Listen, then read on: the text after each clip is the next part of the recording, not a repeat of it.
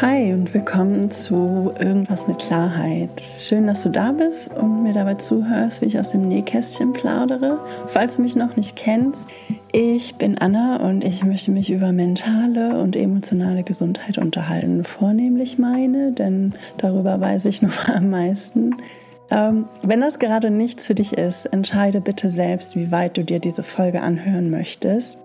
Meistens bleibt es leichte Kost, sollte es mal sehr äh, eher um sensible Inhalte gehen, wo absehbar ist, dass sie potenziell retraumatisierend oder heftig triggernd sein können, werde ich kurz vor Beginn des Teils ein Signal geben, damit du selbst entscheiden kannst, ob du weiter zuhören möchtest oder nicht. Heute geht es allerdings erstmal nur grob um die Entstehung des Podcasts und worum, warum ich das hier eigentlich mache, wohin ich damit möchte und was ich damit vorhabe. Es kann am Rande um mein Burnout, meine Depressionen und dazugehörige Symptome gehen, aber wirklich nur am Rande, ohne weitere Details, ohne dass ich da jetzt zu sehr in die Tiefe gehe. Entscheide bitte immer für dich selbst, wie weit du dazu hören möchtest. Ich habe mir super lange den Kopf darüber zerbrochen, was genau ich in dieser ersten Folge oder in den einzelnen Folgen allgemein überhaupt erzählen möchte. Ähm, und ich fand das tatsächlich gar nicht so einfach, ähm, mir da irgendwie ein Konzept zu überlegen und habe dann einfach den guten Rat äh, einiger Menschen um mich herum befolgt und bin dem Motto einfach machen gefolgt. Das heißt, das Konzept für die einzelnen Folgen steht noch nicht so richtig fest. Ich werde mal gucken, wie sich das Ganze so entwickelt, ob das überhaupt Leute hören wollen oder nicht weil ich sowas noch nie gemacht habe. Deswegen hört einfach weiter zu und wir gucken mal, wohin die Reise hingeht. Ähm, ich dachte aber, dass es für den Anfang nicht verkehrt ist, erstmal kurz zu erzählen, wie es überhaupt zu dieser Podcast-Idee kam, weil ich mir vorstellen kann, dass das für manche vielleicht ganz interessant ist.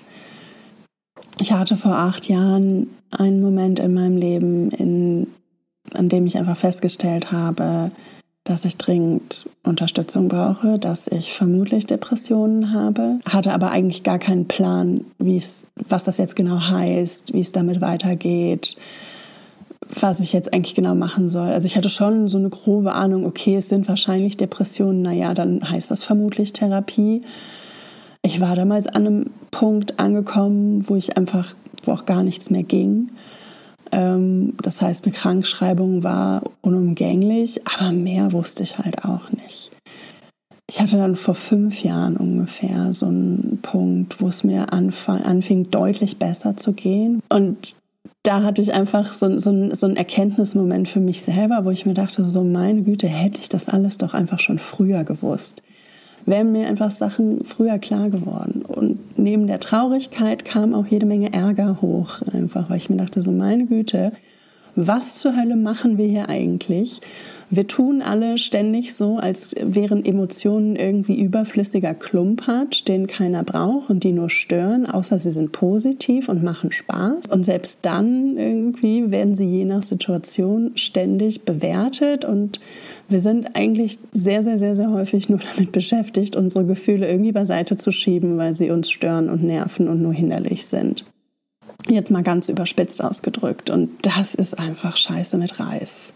Und ich hätte, ich hätte gerne da schon viel früher irgendwie so einen klaren Durchblick gehabt und irgendwie so ein, so, so ein klareres Bild davon gehabt, was, was das eigentlich heißt, sich mit seinen Gefühlen auseinanderzusetzen, was das eigentlich heißt, mentale Gesundheit, sich darum zu kümmern.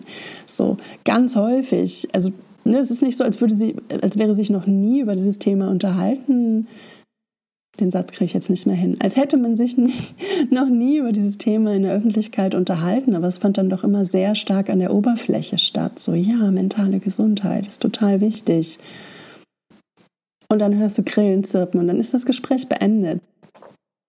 Wobei es da meiner Meinung nach überhaupt erstmal richtig losgehen sollte. So, ja, was heißt das denn genau? Im Einzelfall. Ne? Und versteht mich nicht falsch, wie im Intro schon gesagt, dieser Podcast ist kein Therapieersatz, dieser Podcast ist kein Coaching. In diesem Podcast möchte ich einfach nur Geschichten teilen. Primär meine, vielleicht irgendwann auch mal andere. Ähm, da bin ich offen für alles. Ähm, aber natürlich kann ich jetzt erstmal nur für mich sprechen und erstmal nur mit meinen Geschichten anfangen. Und ich kann aufgrund meiner langjährigen Therapieerfahrung vorstellen, dass mit diesen Geschichten trotzdem die eine oder andere Person was anfangen kann. Zumindest ist das, ist das mein Wunsch. Wenn, wenn nur eine Person da draußen ist, die das hört, der das irgendwas gibt, ähm, die dadurch irgendwie den Mut fasst, sich mit dem Thema näher auseinanderzusetzen, die in irgendeiner Form ermutigt wird oder sich weniger alleine fühlt, dann so kitschig wie das klingt, ist mir scheißegal dann habe ich mein Ziel für mich schon erreicht.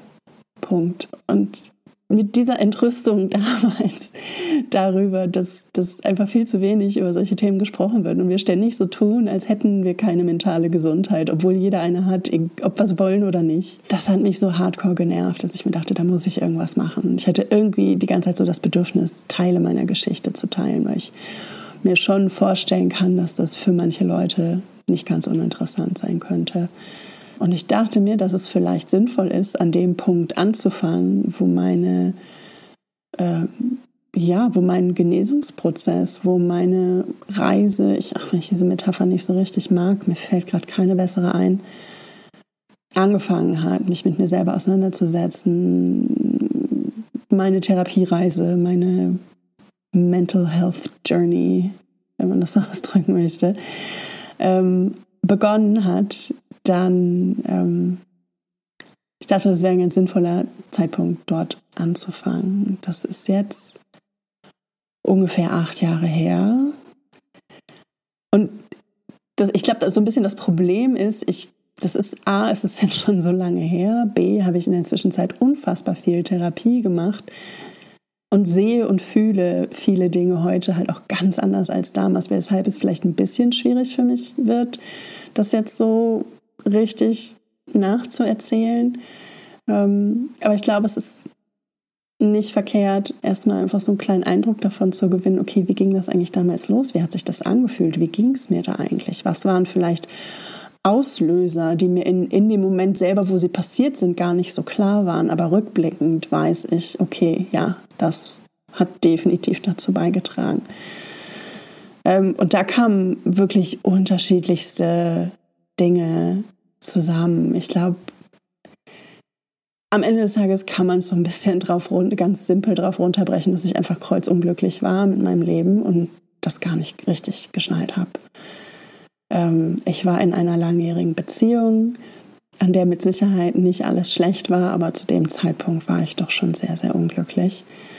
Ähm, ich war sehr, sehr unglücklich in meinem Job, ähm, was nicht zuletzt dadurch begründet war, dass ich da auch sehr unschöne Erfahrungen gemacht habe. Ich will es nicht Mobbing nennen, ähm, ich glaube, das wäre ein zu großes Wort und würde dem, dem Begriff Mobbing auch nicht gerecht werden. Aber es waren schon Situationen, die ich als sehr, sehr ungerecht und sehr unfair und sehr, ähm, sehr belastend und sehr verletzend erlebt habe, was, glaube ich, bei mir auch so den, ich glaube, das war so der letzte Tropfen, der es fast zum Überlaufen gebracht hat. Und zusätzlich habe ich mich hier in Berlin trotz Beziehung, trotz Job auch unheimlich einsam gefühlt, weil es mir bis dahin noch nicht gelungen war, so eine richtige Bubble um mich herum aufzubauen. Meine Bubble bestand bis zu dem Zeitpunkt aus meiner unglücklichen Beziehung und meinem Job, in dem ich, in dem ich unglücklich war, beziehungsweise das Team, in dem ich unglücklich war. Es war, es war gar nicht mal so sehr die Arbeit, sondern die äußeren Umstände, die Beziehungen auf Arbeit und Beziehungen jetzt wirklich im allerweitesten Sinne. Ne? Das hatte jetzt nichts Romantisches äh, auf sich. Und ich habe es aber gar nicht so richtig geschnallt. Äh, angefangen hat es tatsächlich damit, dass ich einfach immer mehr Probleme hatte, überhaupt aus dem Bett zu kommen. Und ich meine damit jetzt noch nicht mal nur dieses relativ bekannte im Winter, so es ist kalt, man ist müde, man hat schlecht geschlafen, man hat wenig geschlafen und so weiter. Ähm, und man quält sich morgens so ein bisschen aus dem Bett. Ich glaube, auf einer gewissen Ebene kennen das alle, reden da aber auch nicht so richtig drüber. Aber das, das hatte nochmal eine ganz andere Qualität, denn das kannte ich schon. Ne? Das ist auch nicht schön und das ist auch durchaus was, was man sich mal angucken kann, wenn man möchte oder, oder wenn es einen zu dolle belastet.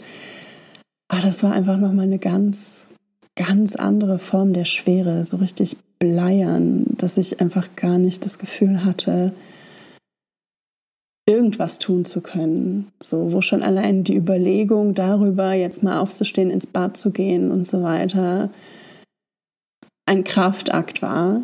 Ich bin am Ende fast tagelang einfach nur im Bett rumliegen geblieben mit kurzen Abstechern ins Bad, die immer schon eine halbe Stunde vorher im Kopf ausgiebig geplant wurden, weil auch das für mich ein Riesenkraftakt war. Mir ist halt relativ schnell klar geworden, dass ich, dass ich da mal zum Arzt muss, denn mir war dann schon relativ klar, okay, das könnten Depressionen sein oder irgendwas in dem Bereich. So oder so, es geht mir überhaupt nicht gut. Ich habe keinen Plan. Ich gehe zum Arzt und habe mich krank schreiben lassen. Zum Glück hatte ich einen Hausarzt, der da relativ unkompliziert reagiert hat äh, und mich erstmal einfach zwei Wochen und dann danach nochmal zwei Wochen krank geschrieben hat. Er hat mir damals sogar auch direkt einen Überweisungsschein für die Psychiatrie mitgegeben, einfach nur für alle Fälle, ähm, weil wir uns auch darüber unterhalten haben, dass ich mir jetzt einen Therapieplatz suche. Und er meinte so, hm, das kann halt teilweise ein bisschen dauern. Und auch bis man fachärztliche Versorgung findet, kann das teilweise ein bisschen dauern. Und er hat mir damals diese Überweisung einfach mitgegeben für alle Fälle, falls sich meine Situation akut verschlechtern sollte, damit ich damit direkt in die Notaufnahme marschieren kann und dort nicht ewig lange rumwarten muss, sondern direkt in die richtige Richtung geschubst werde. Das rechne ich meinem Hausarzt bis heute hoch an. Ähm, ich habe mich von Anfang an von ihm ernst genommen gefühlt. Auch wenn er mir nicht, sonst nicht weiterhelfen konnte, hat er mir auf jeden Fall das Gefühl gegeben, hey, ja, das ist ernst, das ist wichtig, dass du dich darum kümmerst. Das ist nicht irgendein Hirngespinst. Du bildest dir das nicht ein, du spinnst nicht rum, du stellst dich nicht an, du übertreibst nicht. Lauter Sachen, die man sich ja immer gerne im Alltag, also ich mir zumindest immer gerne im Alltag ständig gesagt habe, wenn irgendwas sich in dieser Richtung geregt hat, war ich Weltmeister da drin, dass immer sofort wieder so, ach komm, stell dich nicht so an, ach komm, ist doch nicht so wild, ach komm, du hast doch ein gutes Leben, dir geht's doch gut und so weiter. Ähm, immer schön direkt beiseite geschoben habe und er war der erste Arzt, dem ich begegnet bin, der, wenn ich dann mal versucht habe, irgendwie in diese Richtung dann doch aktiv zu werden, der mich ernst genommen hat und das nicht so abgetan hat, das nicht so klein geredet hat. Und dafür bin ich ihm bis heute unfassbar dankbar, dass er mir so unkompliziert einfach geholfen hat. So, denn ich hatte tatsächlich mit Mitte 20 schon mal einen Moment, in dem ich mir dachte, okay, es könnten Depressionen sein und wo ich diesen Gedanken nicht sofort im Keim erstickt habe.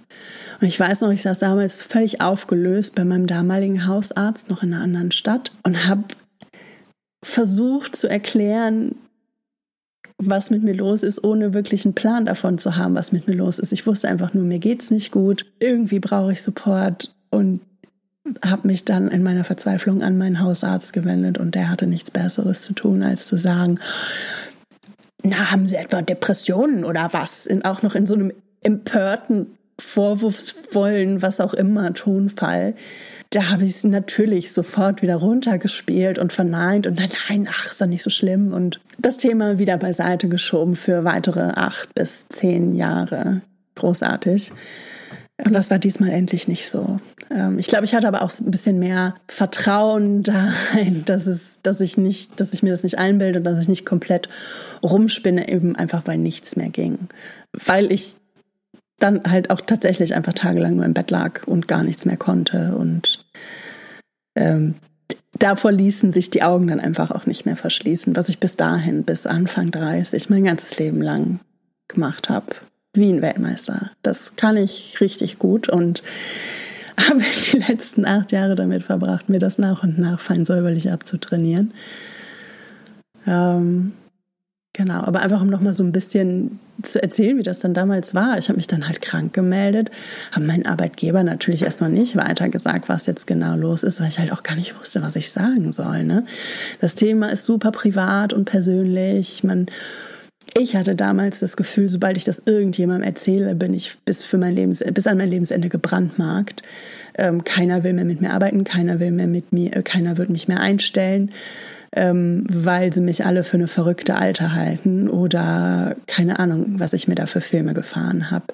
Ähm, die waren alle sehr weit weg von meiner, von meiner persönlichen tatsächlichen Realität und viele dieser Ängste, die ich damals hatte, die mich auch davon abgehalten haben, mir Hilfe zu holen, waren komplett unbegründet.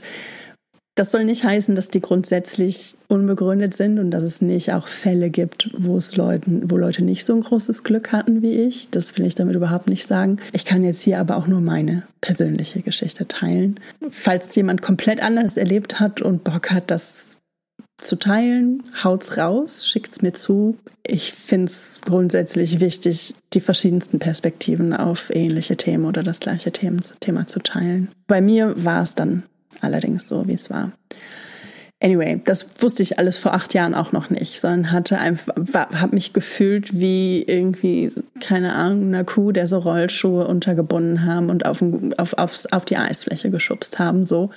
Kein Plan, wie ich von der Stelle komme kein Plan, wo, wo ich überhaupt hin soll, kein Plan, was ich jetzt eigentlich genau mache. Ja, Therapie, hm, hm, hm, aber ich hatte auch keinen Plan, wie Therapie genau abläuft, was man da macht, was das soll und so weiter, weil das Konzept einfach auch noch gar nicht so richtig, ich noch nicht so richtig verinnerlicht hatte. Und genau, meinem Arbeitgeber habe ich dann halt auch erstmal nichts erzählt, außer einfach nur die Krankschreibung geschickt weil ich mich viel zu doll geschämt habe dafür, dass ich quasi Depressionen habe. Und ich wollte auch nicht, dass man mich mit anderen Augen betrachtet. Ich wollte kein Mitleid. Ich wollte nicht so, ich wollte nicht, dass mich irgendjemand so be mitleidig belächelt. So dieses Gefühl, so dass jemand so, oh, du Ärmste, oh, so auf mich herabschaut. Also, so hätte sich das für mich angefühlt. Ähm, hatte ich überhaupt keinen Bock drauf überhaupt keinen Bock drauf und hatte da auch tatsächlich tierische Angst vor. So, weil ich auch nicht gewusst hätte, wie ich mit sowas umgehen soll. So, weil ich glaube ich, das am Ende des Tages über mich selber auch so gedacht habe und es mir nur nicht eingestehen wollte. Ja.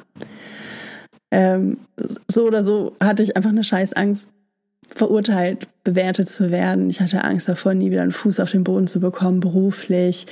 Wenn ich irgendwie öffentlicher kundgebe, offiziell verrückt zu sein. Ähm, das ist jetzt eine von mir äh, gewählte Selbstbezeichnung. Wer sich an dem Wort stört, I get it. Ich benutze das für mich selber, aber manchmal ganz gerne, denn mein Coping-Mechanismus ist Humor und Lachen. Und ähm, wem da, wer, wer damit ein Problem hat, ich verstehe euch, ich sehe euch. Müsst ihr selber wissen, wie viel ihr mir hier dann zuhören wollt oder nicht. Ähm, und ich habe mich sogar auch vor verschiedenen FreundInnen geschämt, darüber zu sprechen, weil ich nicht wusste, wie sie reagieren würden. Ich hatte Angst, dass sie mich nicht mehr ernst nehmen würden, dass ich als Versagerin gesehen würde und das hätte ich nicht aushalten können. Und auch da weiß ich rückblickend, dass das eher so Bewertungen waren, die ich mir selber initial gegeben habe, weil das einfach so das Mindset war, glaube ich, unter dem ich aufgewachsen bin. So, für andere war das immer okay, wenn es anderen passiert oder so, hatte ich immer jedes Verständnis der Welt und alle, wenn es anderen passiert ist, war das immer was völlig anderes, dann war das okay und dann, dann war das auch alles nicht so schlimm, aber für mich selber habe ich, glaube ich, die längste Zeit damit gekämpft, mich selbst nicht als komplette Versagerin zu sehen. So, und entsprechend hatte ich auch eine, heiß, eine Scheißangst, dass alle anderen mich als Versagerin bezeichnen oder betrachten. Heute sehe ich das obviously und auch zum Glück komplett anders, aber bis dahin war es halt auch echt ein weiter Weg für mich. Ich habe meinem damaligen Partner auch nur grob erklärt, was Phase war, weil ich es halt auch gar nicht so richtig erklären konnte. Ähm, mir, mir hat das Vokabular und das Grundverständnis für die Situation gefehlt, geschweige denn, dass ich jetzt irgendjemandem anders das hätte erklären können. Ähm, ja. Ich sage es direkt dazu, eine riesig große Hilfe war er mir da nicht so richtig, ist aber auch gar nicht sein Job und er hat nach seinen Möglichkeiten auch sein Bestes gegeben und dabei würde ich es auch gerne erstmal belassen, denn hier geht es nicht darum, ihn irgendwie in den Dreck zu ziehen. Hm. Ich weiß auch noch, dass ich damals mit Hilfe der Krankenkasse relativ schnell eine Fachärztin und Termin auch dort gefunden habe. Ähm, und sie hat mich dann auch nochmal darin bestärkt, mir einen Therapieplatz zu suchen. Und für den Übergang konnte ich dann erstmal ein, einmal die Woche zu ihr kommen und mit ihr sprechen. Das war zwar nicht wirklich eine Therapie und auch also kein adäquater Ersatz für eine Therapie, meiner Meinung nach. Aber es tat, tat trotzdem gut, überhaupt erstmal mit irgendwem reden zu können, der mir das Gefühl gibt, mich zu verstehen, der mir das Gefühl gibt, dass ich da nicht komplett schief gewickelt bin, dass ich nicht spinne, dass ich mir nichts einbilde, sondern dass ich, dass ich da sein darf. So, dass ich, dass ich, dass ich, dass es mir schlecht genug geht. ähm, und der mir, wie gesagt, auch das Gefühl gegeben hat, mich zu verstehen, auch wenn ich mich selber überhaupt nicht richtig verstanden habe. Und ich, ich bin halt auch durch meine eigene Geschichte, durch meine eigene Biografie geprägt, sehr, sehr, sehr, sehr gut darin, in Stresssituationen auf Autopilot zu schalten und Dinge einfach zu machen, die gemacht werden müssen und auch weil ich kein Problem damit habe, Telefonate zu führen, habe ich dann verhältnismäßig schnell einen Therapieplatz gefunden. Das hat, glaube ich, etwas über einen Monat gedauert. Das ist schnell, das weiß ich. Und ich hatte das bestimmt auch eine kleine Portion Glück dabei. Ich habe damals aber auch über die Krankenkasse eine Liste von TherapeutInnen bekommen, die einen Platz frei hatten und in einem Umkreis waren, der für mich mit den Öffis gut erreichbar war. Und die Liste habe ich einfach abgearbeitet. Das war teilweise ein bisschen tricky, weil ich einfach auch gar nicht so viel Energie für irgendwas übrig hatte. Mir war aber zum Glück damals klar, auch wenn ich sonst keinen Plan hatte, was überhaupt hier los ist und wohin die Reise geht, wusste ich, dass das jetzt etwas ist, was ich machen muss und habe dann einfach alle Energie, die ich hatte, da reingesteckt und das kann ich rückblickend jedem nur empfehlen. So wie man es kann natürlich. Ne? Wenn man nur fünf Minuten oder zwei Minuten pro Tag hat, dann ist das so. Aber es ist besser als null Minuten am Tag. Und wenn es mal null Minuten am Tag sind, ist das auch fein, aber ja, anyway, wisst ihr alle selber. Ich habe mich dann halt so durch die random über die Woche verteilten Telefonsprechstunden durchgetickert. Äh, auf, weiß nicht, wie viele ABs gesprochen, bis dann irgendwann eines Tages der Rückwurf meiner allerersten Therapeutin kam mit der Frage, ob ich noch suchen würde und dass ein Platz frei geworden ist. Ich glaube, da hatte ich mich vorher noch auf eine Warteliste setzen lassen. Ich weiß es allerdings nicht mehr genau. Ähm, und wie gesagt, das ging relativ schnell und das ist nicht die Norm, das weiß ich. Und nur weil man schnell einen Platz findet, das heißt das auch noch lange nicht, dass es auch ein Match ist. Ich hatte in dem Fall aber Glück und es konnte dann für mich weitergehen. So. Ich hatte allerdings da bei dieser Therapieplatzsuche auch sehr, sehr merkwürdige Begegnungen. Unter anderem eine, die sich mir bis heute in mein Gedächtnis eingebrannt hat. Das ist immer so meine Therapieplatzsuche from Hell Geschichte, die ich immer ganz gerne erzähle. Und zwar war das auch eine Telefonsprechstunde. Die Therapeutin ging ran und ich habe dann so meinen Text runtergerattert, so ja, hallo, ich suche einen Therapieplatz. Ich glaube, ich habe Depressionen. Haben Sie noch was frei? Und sie so, ja, was haben Sie denn genau? Mit der Frage war ich schon komplett überfordert und meinte so, weiß ich nicht. Ich glaube, ich habe Depressionen und mir geht's total schlecht und ich komme nicht hoch und ich weiß es nicht. Und meine Ärztin hat gesagt, ich soll mir einen Therapieplatz suchen. Ähm, und sie so, ja, können das nicht genauer beschreiben? Und ich war komplett überfordert. Ich weiß überhaupt nicht mehr, was ich genau gesagt habe. Ich weiß nur noch, wie schwer es mir fiel, überhaupt Worte dafür zu finden, wie es mir ging, geschweige denn, was genau mein Problem war. Ich habe mir da gefühlt ordentlich ein zurechtgestammelt und, und war auch kurz vorm Heulen. Und dann kam das Schärfste, da meinte sie so, ja, also es tut mir leid, aber ich habe aktuell nur noch Platz für wirklich dringende Fälle wo wir wieder dann beim Thema von vorhin sind, dass ich sehr stark weiterhin immer wieder damit zu kämpfen hatte, mein ganzes Leben lang mich selber ernst zu nehmen und meine, meine Symptome ernst zu nehmen. Und sie hat dann da in diese Wunde nochmal richtig schön reingedengelt. Das war mit Sicherheit nicht ihre Absicht. Hat sie trotzdem. Finde ich auch bis heute noch scheiße. Ähm, damals habe ich aber auch erstmal aufgelegt und geheult und wusste erstmal gar nicht weiter. Habe wieder an mir selber gezweifelt ein Teil von mir wusste schon, dass ich einfach noch weiter suchen muss, aber ein anderer Teil dachte sich halt wirklich, ne, siehst du, du stellst dich nur an, so schlimm ist es doch gar nicht. Was natürlich auch der Teil von mir ist, der mitverantwortlich dafür ist, dass es überhaupt so weit gekommen ist und ich nicht schon viel früher mir Hilfe geholt habe. Das ist der Teil von mir, der einfach immer scheiße zu mir selbst ist, egal was kommt. Und auch da gibt's wiederum eine schöne Wendung der Geschichte oder einen, einen positiven Aspekt der Geschichte äh, der sich auch bis heute in mein Gedächtnis eingebrannt hat. Und zwar habe ich zum Glück kurz danach mit einer sehr lieben Freundin äh, darüber gesprochen. Hier kleines Shoutout an Kathi. Und sie meinte, mein Herz, bitte tu mir einen Gefallen und ruf da nie wieder an. Morgen nimmst du dann den nächsten auf der Liste vor. Und sie war auch eine der wenigen Personen, denen ich mich mit dem Thema anvertraut hatte, weil ich wusste, dass sie auch schon mal Therapie gemacht hatte. Ähm, ich glaube, sie war damals auch aktuell in Therapie. Ich weiß es nicht mehr genau. Auf jeden Fall bin ich ihr bis heute so dankbar dafür, dass sie mir den Rücken gestärkt hat, dass sie mir den Rücken gestärkt hat, wo ich es wirklich, wirklich dringend gebraucht habe. Danke, mein Herz. Grüße gehen raus. Genau. Und meinen Therapieplatz hatte ich dann so ungefähr einen Monat nach Krankschreibungsbeginn, nach Start der Suche. Ich weiß nicht mehr genau. Und ich habe damals erstmal in der Therapie erstmal nur über die akuten Geschehnisse gesprochen. Wie schon gesagt, ich war unglücklich in meinem Job, ich war unglücklich in meiner Beziehung.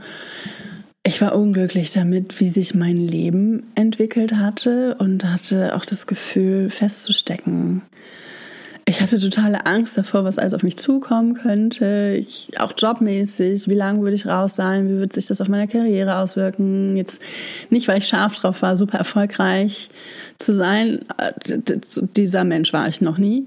Ähm, sondern weil es dabei auch einfach um meine Existenz ging. Ich Wovon würde ich leben? Würde ich jemals wieder in meinem Beruf finden? Will ich das überhaupt? Und was, wenn nicht? Was bedeutet das alles? Und wovon zahle ich dann meine Miete, wenn ich kein Krankengeld oder ALG, was auch immer mehr kriege? Ähm das letzte war jetzt gar nicht so wirklich Thema in der Therapie am Anfang, weil erstmal ich erstmal Schadensbegrenzung betreiben musste mit den anderen Themen. Aber das Thema hat mich auch die ganze Zeit begleitet. Das hat mich über mehrere Jahre begleitet, bis ich dann tatsächlich auch wieder meinen Weg zurück in meinen Beruf gefunden habe. Ähm, nicht in den alten Job, den wollte ich auch gar nicht mehr, ähm, bin aber immer noch im gleichen Beruf tätig nach wie vor. Und da ist tatsächlich am Anfang in der Therapie auch unheimlich viel Zeit für draufgegangen. Ne? So, was ist aktuell bei mir los? Äh, unglücklich im Job, unglücklich in der Beziehung, jada, jada, jada. Wie geht's, wie gehe ich damit um? Was mache ich damit? Ne? Unglücklich im Job war klar, ich war erstmal krank geschrieben und es war klar, ich gehe nicht mehr zurück. Meine Beziehung habe ich dann tatsächlich auch nach ein paar Monaten dann auch beendet. Ähm, nach fast acht Jahren die, diese Beziehung lief. Und das waren auch alles Sachen, die mir gut getan haben für den Moment und die auch richtig waren und wichtig waren. Aber das waren nicht die Lösungen für meine, für, für die, die eigentlichen Probleme. So, so es, es war einfach nicht damit erledigt, irgendwie die Beziehung zu beenden und aus dem Job rauszugehen und zack, ist alles wieder anders. Denn es hat ja auch immer Gründe, warum man vielleicht länger als nötig in einer Beziehung bleibt, die eigentlich nicht gut ist. Und versteht mich nicht falsch, ich will hier nicht über meinen Ex-Partner herziehen. Das, das, dafür ist das hier nicht gedacht. Ich muss aber trotzdem manchmal Beispiele ranziehen, einfach dafür, wie es ist, in einer Beziehung festzustecken, die einem nicht gut tut. Und das hängt nicht unbedingt immer nur daran, dass die andere Person scheiße ist. So einfach ist das leider nicht. Das hängt auch nicht unbedingt daran, dass man selber scheiße und unfähig ist, sondern ganz häufig ist das ein super komplexer Klumpatsch aus emotionalen und mentalen Gedöns, über das wir einfach viel zu wenig reden. Und deshalb haben wir dann tatsächlich auch relativ zeitnah angefangen, besonders viel über meine Biografie zu reden. Und ich muss gestehen, ich habe das damals nicht verstanden, was, inwiefern das für meine Probleme im Job oder in meiner Beziehung relevant sein sollte. Dieses Verständnis kam mir erst viel, viel, viel, viel später. Mit Sicherheit gibt es da Leute, die, die diesen Zusammenhang schneller raffen als ich. Ich habe mich da sehr, sehr lange tatsächlich gegen gewehrt und gesträubt und habe nicht verstanden, was meine beschissene Kindheit damit zu tun haben soll, dass ich jetzt gerade unglücklich in meiner Beziehung bin oder unglücklich in meinem Leben allgemein bin, auch im Job.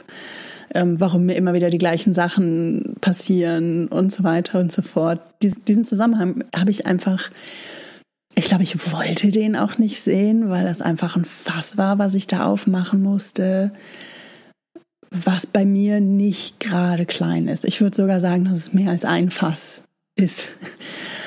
ähm, das ist natürlich sehr, sehr individuell und, ne, aber ich glaube, da können sich viele reinversetzen, wie es ist, wenn man eigentlich schon weiß, in welche Richtung das Ganze geht, aber da überhaupt keinen Bock drauf hat und sich entsprechend einfach ganz lange weigert, sich damit auseinanderzusetzen. Ähm, aber wenn ich eins gelernt habe in den letzten acht Jahren, dann, dass es überhaupt nichts bringt, sich davor zu, sich dagegen zu wehren, dass es überhaupt nichts bringt, davor wegzulaufen, ähm, für mich persönlich, weil es mich am Ende des Tages irgendwann trotzdem wieder einholt und mir dann wieder auf die Füße fällt.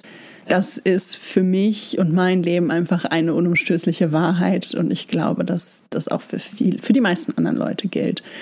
Ja.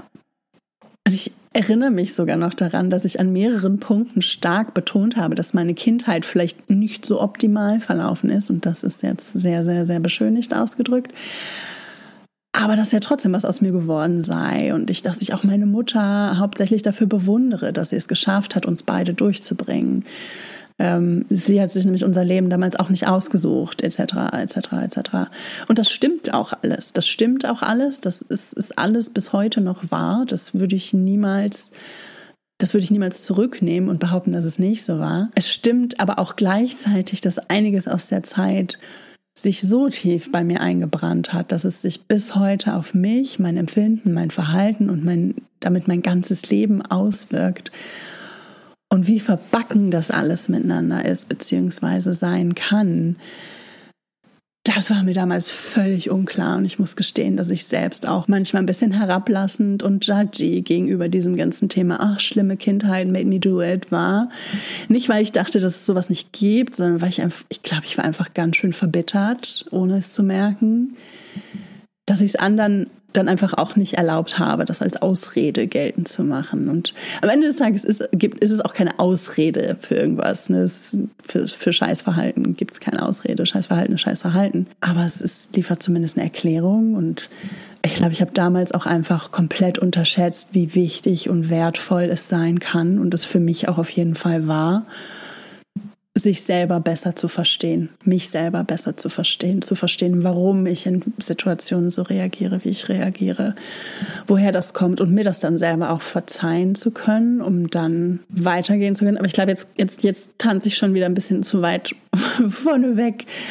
Ich glaube aber, dass ich vor allem so verbittert darüber war, wenn ich das bei anderen gesehen habe, die dann irgendwie ihre Kindheit als Begründung dafür angebracht, angeführt haben, dass sie Dinge tun, wie sie sie tun, dass sie heute so sind, wie sie sind, weil ich mir selber diese Perspektive von Anfang an, weil sie mir von Anfang an genommen wurde und ich am Ende des Tages eigentlich gar nicht genau wusste, was das bedeuten kann. Äh, und vor allem hatte ich auch diese Haltung so, naja, aus mir ist doch auch was geworden, ne? Warum sollte es dann bei anderen anders sein? Das, das dass das eine ganz schön beschissen, nein, beschissen nicht, aber dass das eine ganz schön gemeine Perspektive ist, die weder mir noch anderen noch der Sache gerecht wird. Das ist mir heute auch klar, aber so habe ich das damals gesehen. Und ich glaube, es ist auch wichtig, das so zu benennen, weil ich glaube, dass es tatsächlich doch mehr Leute gibt, als es zugeben wollen, die das ähnlich sehen. Ähm, so nach dem Motto, ja, wir haben doch alle eine schlechte Kindheit gehabt, was willst du, was hassen, so stell dich nicht so an, so nach dem Motto. So, ich glaube, diese Denke, da bin ich, glaube ich, nicht alleine mit, dass das ganz schön tief sitzt. Und am Ende des Tages will ich diese Denke auch niemandem brutal wegreißen. Wer sich an dieser Denk wer an dieser Perspektive sich festklammern möchte, bitteschön, macht, was er wollt. Ich kann aber nur jeden dazu ermuntern, ich kann nur jeden dazu ermutigen. Mir fehlt gerade der richtige Satzbau für diesen Satz, aber ich, ich, ich kann es nur jedem ans Herz legen, auszuprobieren, sich von dieser Perspektive mal zu lösen und sich auf eine andere einzulassen, wenn man, wenn man sich danach fühlt. Ähm, denn ich sehe das heute tatsächlich völlig anders und bin da sehr, sehr froh drüber. Und ich kann mich tatsächlich auch immer wieder über die Jahre hinweg an Situationen erinnern, wo mir Leute, meistens so therapeutisches Personal, ob das jetzt TherapeutInnen, ÄrztInnen oder, oder Pflegepersonal war, wo mir Leute auf den Kopf zugesagt haben, dass ich irgendwie alten Ärger auf meine Eltern in mir trage. Und ich weiß heute, ich weiß heute noch ganz genau, wie sauer mich das gemacht hat, weil es einfach so ein fucking Klischee für mich war und auch teilweise heute noch ist, lass uns mal ehrlich sein, dass ich mich auch zu sehr geschämt habe, mir das einzugestehen. Einfach weil ich mir dachte, ist doch nicht dein Ernst, Anna. Also seriously, willst du jetzt mit der Nummer hier alles in deinem Leben erklären oder so? Das ist doch komplett komplett lächerlich. Und ich glaube, da können dann vielleicht Leute, also ich glaube, daran kann man schon ganz gut erkennen, wie wenig nett ich zu mir selber war und wie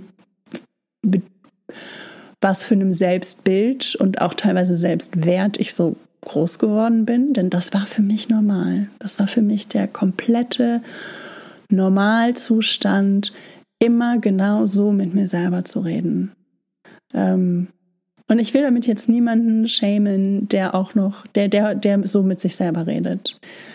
Das ist in der Regel nichts, was man sich ausgesucht hat, sondern etwas, was man beigebracht bekommen hat. Und bei mir hat es auch ewig und drei Tage gedauert, bis ich irgendwann mal für mich auf den Trichter gekommen bin, okay, nee, das will ich eigentlich gar nicht. Was soll der Scheiß? Was, was mache ich hier eigentlich? Was, was machen wir hier alle eigentlich gerade? Was, was passiert hier? Das hat bei mir ewig lang gedauert und ich kann mir vorstellen, dass es bei anderen auch länger dauert und ich kann mir aber auch vorstellen, dass es bei manchen sich auch niemals ändern wird und das ist dann auch, das ist dann deren Bier und nicht meins. Ich bin aber heute sehr, sehr froh, dass ich das inzwischen völlig anders sehe.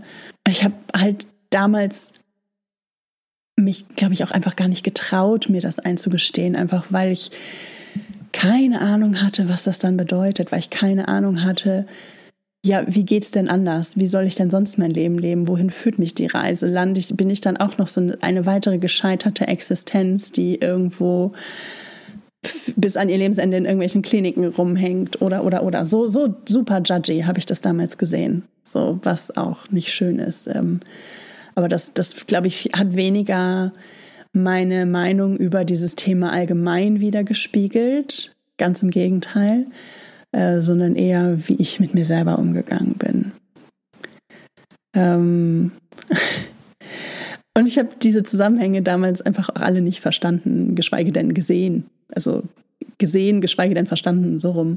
Weil mir halt überhaupt nicht klar war, was es eigentlich auch genau bedeutet, so aufzuwachsen, wie ich aufgewachsen bin. Und mir war auch einfach nicht klar, wie, wie sehr, wie sehr es uns, unser Erleben, unsere Wahrnehmung, uns selbst und unseres Umfelds, wie, wie sehr das dadurch beeinflusst und geprägt ist, durch das geprägt ist, wie man aufgewachsen ist und wie man es gelernt hat. Und ja, und ich würde gerne einfach ein paar Geschichten von damals bis heute äh, mit Ausflügen in meine Vergangenheit bestimmt, zwangsläufig, ähm, mit euch teilen.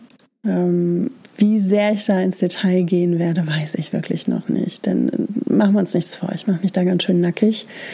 Aber anders geht's, glaube ich, auch nicht. So oder so glaube ich, ist jetzt hier aber auch ein guter Punkt erreicht, an dem ich jetzt erstmal absetzen möchte, um dann in der nächsten Folge den Faden wieder aufzunehmen. Ich bedanke mich jetzt erstmal bei dir, dass du mir zugehört hast. Ich hoffe, es war ein bisschen was für dich dabei. Ich hoffe, es war interessant. Lass es mich gerne wissen. Pass auf dich auf und wir hören uns in der nächsten Folge.